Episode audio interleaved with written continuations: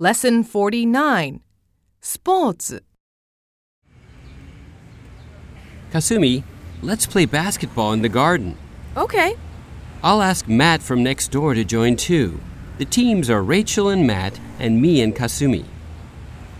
Kasumi, shoot! Oh, I missed. Too bad. Uh, one more time. Nice shot.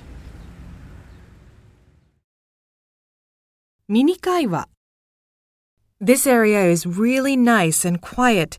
Is it safe to walk around alone? It's safe during the day, but I wouldn't walk alone at night. It is a relatively safe area, but it's better not to take chances. Is there a park in the area? Yes, it's just a little farther up. もっと話そう Can you teach me how to play? Can my friend Jo Hee join too?